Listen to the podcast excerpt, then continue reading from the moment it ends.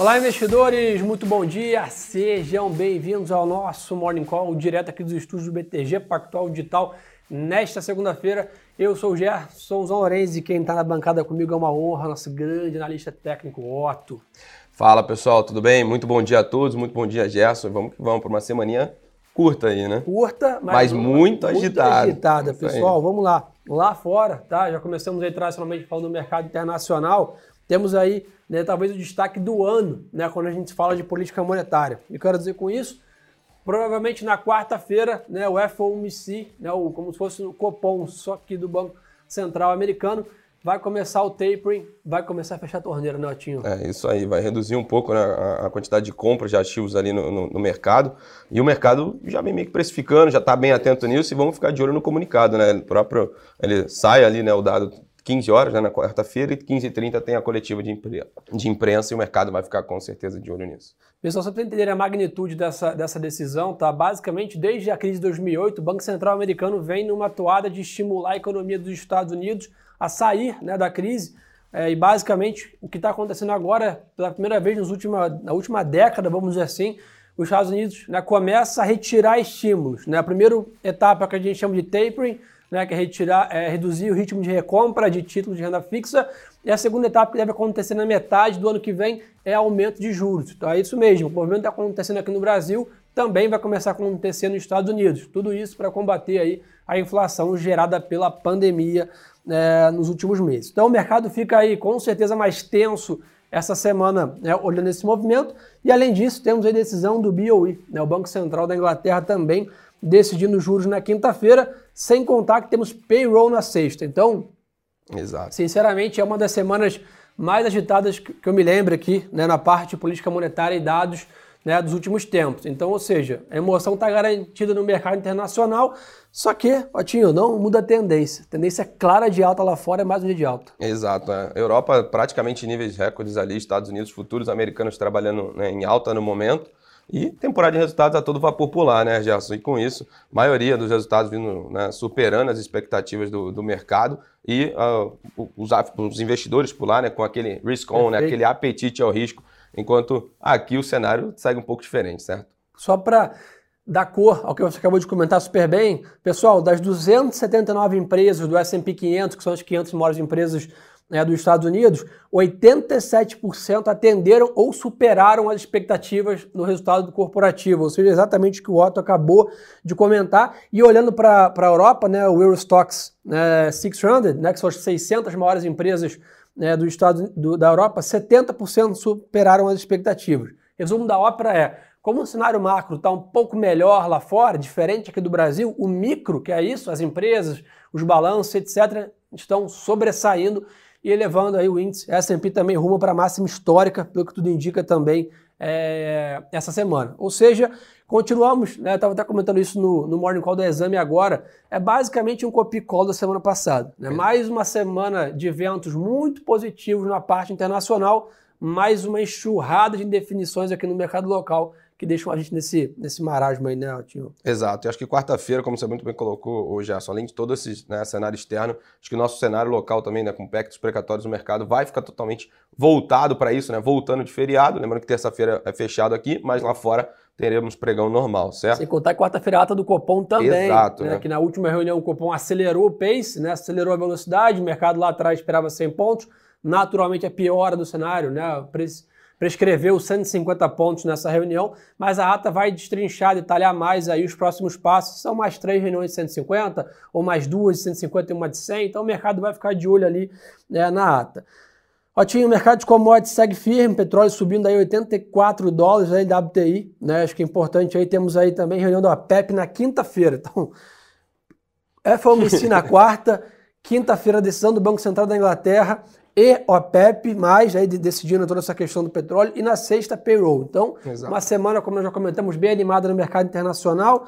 Commodities, né, como eu comentei, petróleo está em alta, mas é, minério de ferro engata aí a quarta, quarto dia consecutivo de queda e deve pesar de novo na Vale hoje, meu amigo. Exato. É, o minério em Quindal estava trabalhando próximo ali dos 6% né, de queda e um dos contratos futuros que a gente até acompanha é, em Singapura, no momento caindo mais de 4%. Então, beirando ali a faixa dos 100, 100 dólares. Então, fica de olho nisso. Boa. E o porquê disso, pessoal? Né, dados da China aí nessa madrugada, PMI, que é um dado de atividade de preços, também mostrando que o setor de manufaturas da China encolheu pelo segundo mês consecutivo. A gente sabe que a China é a grande locomotiva de consumo da commodity em geral, então basicamente é isso que tem pesado aí no preço do minério de ferro.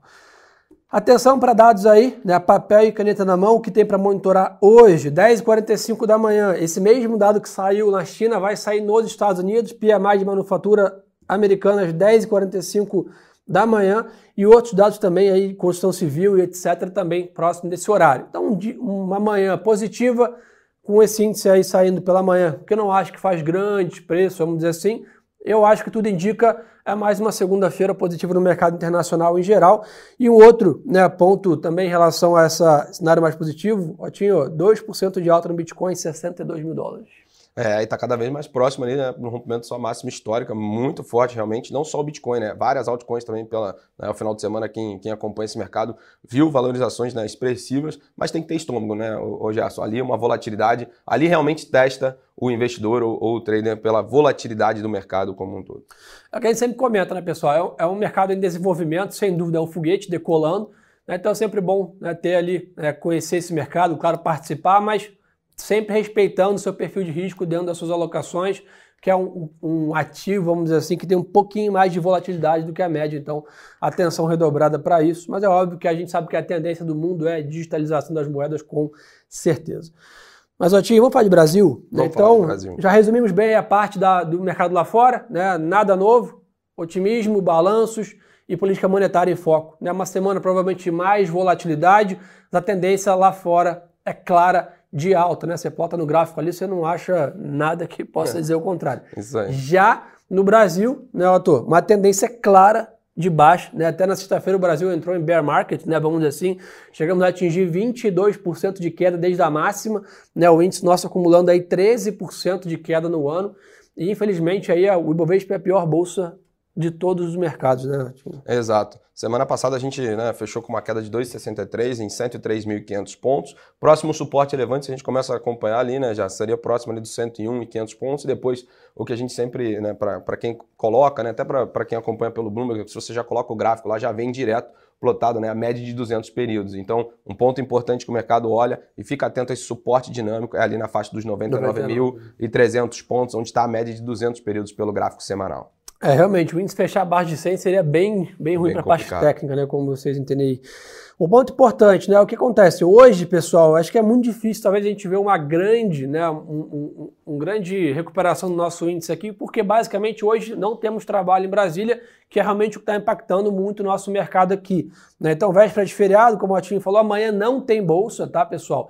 E também hoje não tem agenda em Brasília. Então, toda a nossa expectativa fica para quarta-feira, onde está né, basicamente né, tudo indicado que teremos a, a votação do PEC explicatórios, mas semana passada foi adiado quatro vezes. Né? Então, o mercado ainda está, vamos dizer assim, angustiado com essa situação, que não sai da pauta, né, não avança outros, outras discussões, porque isso ainda está é, em visão, somado à ata do Copom também na quarta. Então, acho que essa agenda bem carregada na quarta, pessoal, vai deixar hoje o dia mais esvaziado aqui no Brasil, né? uma liquidez mais reduzida, tem bastante troca de carteiras aqui, inclusive as nossas também. Então acho que hoje é um dia de atenção mais redobrada, devemos ter menos liquidez e o mercado ainda sem novidades, sem vetores positivos sobre a pauta política que acontece na quarta. Temos boletim Focus hoje, o primeiro depois da ata do Copom e um IPCA mais salgado de outubro. Aí vamos ver as revisões da Selic e da inflação. Outro Bom, já tem aqui, se você quiser, né, essa, essa do Boletim Volta, Fox. Pô. A gente teve aí, né, o IPCA continua, né, sua tocada forte aí para cima, teve uma revisão de 8,96 para 9,17. PIB 2021 retraiu um pouco de 4,97 para 4,94 e a Selic de 2021 de 8,75 para 9,25. Mas a Selic de 2022 já foi aí de 9,50 para 10,25, né? Isso acabou de sair no, no Boletim Focus. Boa, show de bola. Além disso, pessoal, não sei, aí para quem opera juros, tá lembrando que hoje tem leilão de NTNB, né? Então, um dia de mais volta também no mercado é, de juros, mas sem dúvida eu acho que né, 90% da atenção do mercado hoje está em cima da PEC de explicatórios e essa questão do Auxílio Brasil, né, o, e auxílio emergencial, etc., em relação, claro, ao tamanho né, do furo do teto dos gastos e companhia. Então, enquanto não resolver isso na quarta-feira, o mercado ainda vai ficar um pouco mais penalizado. Banco Central segue provendo liquidez aí, vai fazer rolagem de 14 mil contratos de swap para overhead a partir de 10 e meia da manhã. Então, 10 e meia da manhã, liquidez aumenta no mercado de câmbio aí, Banco Central provendo a sua liquidez. Boa, só para falar de câmbio, né? O, o, dólar index lá fora, pessoal, está caindo 0,12, que é o dólar frente aos principais pares de moedas. E se a gente olha os pares né, de países emergentes, já são o rublo russo é o que vai ganhando um pouco de fôlego ali frente ao dólar. Já o peso mexicano, né, um par bem próximo aqui do, do real, tá, tá desvalorizando, ou seja, o dólar está ganhando fôlego lá, está subindo 0,58. Se isso for um, né, um parâmetro, a gente provavelmente abre ali até pouco mais, assim, o real perdendo um pouco de fôlego e o dólar um pouco mais positivo. Né, Show de bola. Pessoal, trazer algumas notícias aqui também do lado positivo, tá? São Paulo encerrou restrições em relação ao Covid, né? Então a economia de São Paulo volta a funcionar 100%, sem restrições de horário, restrição de ocupação. Né? Isso aí é bem positivo para a economia em geral, geração de emprego, geração de renda, riqueza né? para a sociedade em geral. Então acho que essa é uma notícia positiva aí. São Paulo foi uma das cidades que ficou com maiores restrições aqui no Brasil e é agora né, basicamente voltando à sua vida normal. Um outro ponto positivo também, né? Estamos vendo aí baixa adesão né, na greve dos caminhoneiros, segundo jornais, ou seja, muita gente perguntando já sobre isso. Acho que, por enquanto, ainda o mercado não precifica tá, uma greve dos caminhoneiros parecida com a última. Acho que seria aí catastrófico, né, não só para as ações, né, óbvio, mas sem dúvida para a economia brasileira que já está no momento né, de começar a respirar pós-pandemia, começar a gerar emprego de novo. A gente viu o último CAGED que saiu né, mostrando 300 mil novas vagas. Seria muito ruim para a sociedade brasileira como um todo, né, sofrer, passar por mais uma greve dos caminhoneiros, mas sem dúvida, né, pelo que tudo indica, ainda né, não, não estamos com risco é, alto da, dessa situação. Exato. É, uma, o pessoal está querendo saber aqui. Ah, na parte da, de, da pandemia, o Brasil segue firme, tá? É, também na vacinação, né, nesse ritmo da segunda dose aqui, acho que esse é um ponto bem positivo também. Na parte corporativa, tá? A Vibra, né, que é a antiga distribuidora, segue, né, aprovou a emissão de 1,8 bi de reais em debêntures. Né, a Rádio Brasil acelera a expansão aí, né, com, com, a sua política aí de novas lojas. É, a Oi retirou as ADRs aí da NICE, né, então agora né, não temos mais ADRs da Oi listadas é, lá fora. E Burger King desistiu de comprar Domino's aqui no Brasil, né, refletindo aí uma piora das condições de mercado brasileiro é, de olho nisso. Então esse é um pouquinho da agenda corporativa. Vamos ver o que tu não quer saber aqui, ó, Tinho. Vamos lá. Só ficar de olho, né? Que ainda tem muito resultado por aqui também, né, Gerson? Boa, é, exatamente. Temos Petro, Vale semana passada, essa semana continua, ele tem bastante balanço continua, ainda. Né? Se a gente colocar, tem Pague Menos, tem Marco Polo, Petro Rio, Ultrapar, Redidor, Arizo, Unidas, entre outras. Júnior mandou aqui, hoje abre normal a bolsa aqui, normal, tá? Não muda nada, a bolsa funcionando normal aqui. Poderia explicar um pouquinho o que deve acontecer lá fora após temporada de balanço e fim dos estímulos? Edu, acho que primeiro, né? É o que o Atinho falou. É, esse fim dos estímulos, o mercado vem precificando há mais ou menos um ano já discutindo sobre isso. Né? Então, eu acho que a ideia, se o Banco Central americano não surpreender, né, fazer o que o mercado espera, agora anunciar em novembro, no começo de uma redução, para terminar ali no começo de março, abril do ano que vem, e talvez ali em junho né, começar a alta de juros, que é o que o mercado espera, nada muda. Né? Acho que isso segue é, é, é positivo, os balanços corporativos vêm dando suporte para a economia americana. Isso tudo constante, a Bolsa vai continuar andando lá fora e a gente aqui do BTG continua com uma visão bem positiva aí para os mercados lá fora, é, principalmente Estados Unidos aí, para os próximos meses, pessoal. Vamos ver mais o que o pessoal quer sabendo aqui. É, vamos ver aqui. Só, Só trazendo um, manda, um manda. ponto, né, assim, pré-abertura, pessoal, WZ, que é o, como se fosse o, o MSI, né, Brasil, negociado Boa. lá fora, está subindo 1% no momento. Tá? Até o momento, né, estamos seguindo o otimismo vindo aí das principais bolsas, né, tanto a Europa, tanto os futuros americanos.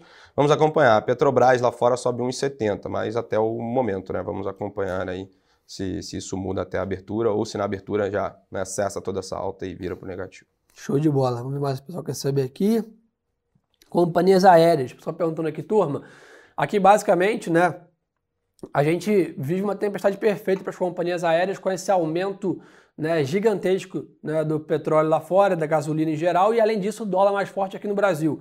Né? Então lembrando, né, os dois principais custos da, é, da, aviação civil é combustível e financiamento. Né? O financiamento das aeronaves todos atrelados ao dólar, né? e o combustível atrelado ao petróleo e ao dólar também. Então, ou seja, a gente está tendo um aumento drástico aqui do lado de custo das companhias, e é claro, a demanda está voltando, sim, mas as companhias não conseguem repassar todo esse aumento de custo para cá, senão fica muito caro as passagens. O Brasil saindo de uma crise também, né, da pandemia, não tem tanto poder aquisitivo para comprar nessas passagens. Então está tendo que absorver parte né, desse custo e a margem das companhias cai. Mas, de novo, acho que a gente vê nessa demanda voltar aqui, né, por exemplo, o caso de São Paulo aqui voltando a funcionar 100%, a ideia é que esses custos se equalizem aí, parte disso consiga ser né, repassada para o custo das passagens e as companhias voltem a performar, pessoal. Então, é um pouco mais de tempo é, também. Esperar esse dólar acalmar um pouco aí e ter uma visão melhor petróleo para o ano que vem. Boa, é muito bem lembrado. Alguém até perguntou, né, para a gente comentar sobre o, o leilão da, da, da, Dutra, né? A CCR ah, garantiu, né, na semana passada, né, garante mais 30 anos aí da concessão para a rodovia Dutra. Né, ela saiu vencedora do leilão, estava participando da Rodovias também, ela acabou né, saindo vitoriosa. É, e, e eu estava ali umas contrapartidas, né? Teremos a duplicação da, da Dutra, pelo que eu entendi, serão agora, em vez de duas faixas, serão quatro faixas de cada lado. Né, teremos Wi-Fi em toda né, a extensão, né, e outra duplicação da BR-101, que é a, a rodovia das Araras, chegando lá no Rio de Janeiro, né, ou seja, na Serra das Araras, basicamente, infraestrutura indo super bem aqui no Brasil. Né, o ministro Tarcísio aí tem, tem feito bastante avanços nessa parte de aeroportos, é, rodovias e ferrovias também. Né, então, acho que esse é um, um ponto importante. É mais uma última perguntinha aqui da turma. É, Pessoal perguntando aqui de fundos imobiliários. Pessoal, é o mesmo case de sempre, né? né? Essa volatilidade muito forte nos juros impacta diretamente esse tipo de produto, essa classe de ativos, mas sem dúvida tem muito ativo aí descontadíssimo, muito barato, que vale a pena ficar de olho, tá? E de novo, né? O mercado é cíclico, uma hora que vai estacionar esse ciclo de alto, né? Acabar ali provavelmente no primeiro mês né, 2022, e aí né, os fundos devem voltar a performar na parte né, de preço. Mas olha só olhar o yield aí, tem muito ativo aí pagando 10% ao ano líquido de R, com liquidez diárias, que isso é um ponto importante. Boa. E um ponto também, já para a gente até comentar, é, tava toda aquela, né, eu acho que o pessoal aguardando o, o Nubank, né, se ia fazer Boa. onde seria. Divulgou agora pela manhã, né, o prospecto do IPO vai oferecer BDRs aos seus clientes, né, ela quer um ela chamou até um programa de nos sócios, vai oferecer né, uma, uma BDR aí para os seus clientes e vai tentar levantar ali só, só nisso, né? Ela vai destinar 180 milhões e 225 milhões aí para a compra de BDRs para os seus clientes. Vai lembrar que vai ser lá fora, né? Então depois vai, teremos né, uma BDR aqui no listado aqui no Brasil. Mas o IPO em si mesmo, o book build, como a gente é, chama, isso. será no mercado internacional e depois passa a ter BDRs aqui, né, como o ADRs no caso, né, como tem né, PagSeguro, por exemplo, e outras empresas aqui né, no mercado local. Turma, onde é que vocês conseguem mais informação sobre o que a gente está falando aqui? Lá no nosso Instagram. Está aqui, arroba Gerson Lourenço e Otto Sparenberg. Parada obrigatória, acabou a live, segue a gente aqui, carteira recomendada, boletim focus, análise técnica, tem todo esse conteúdo mais profundo, né? a gente tem mais tempo de dedicar com vocês lá no nosso Instagram. Beleza? Otinho, obrigado pela parceria de sempre. Eu que agradeço. Pessoal, uma ótima segunda-feira de negócios a todos. Lembrando, amanhã não tem pregão e quarta-feira é um dia importantíssimo aqui para o Brasil com a possibilidade de avanço nas agendas. Então, atenção redobrada hoje. Contem com a gente aí ao longo do dia na sala de trade ao vivo e a gente volta quarta-feira cedinho com vocês. E lembre-se que o melhor ativo é sempre a boa informação.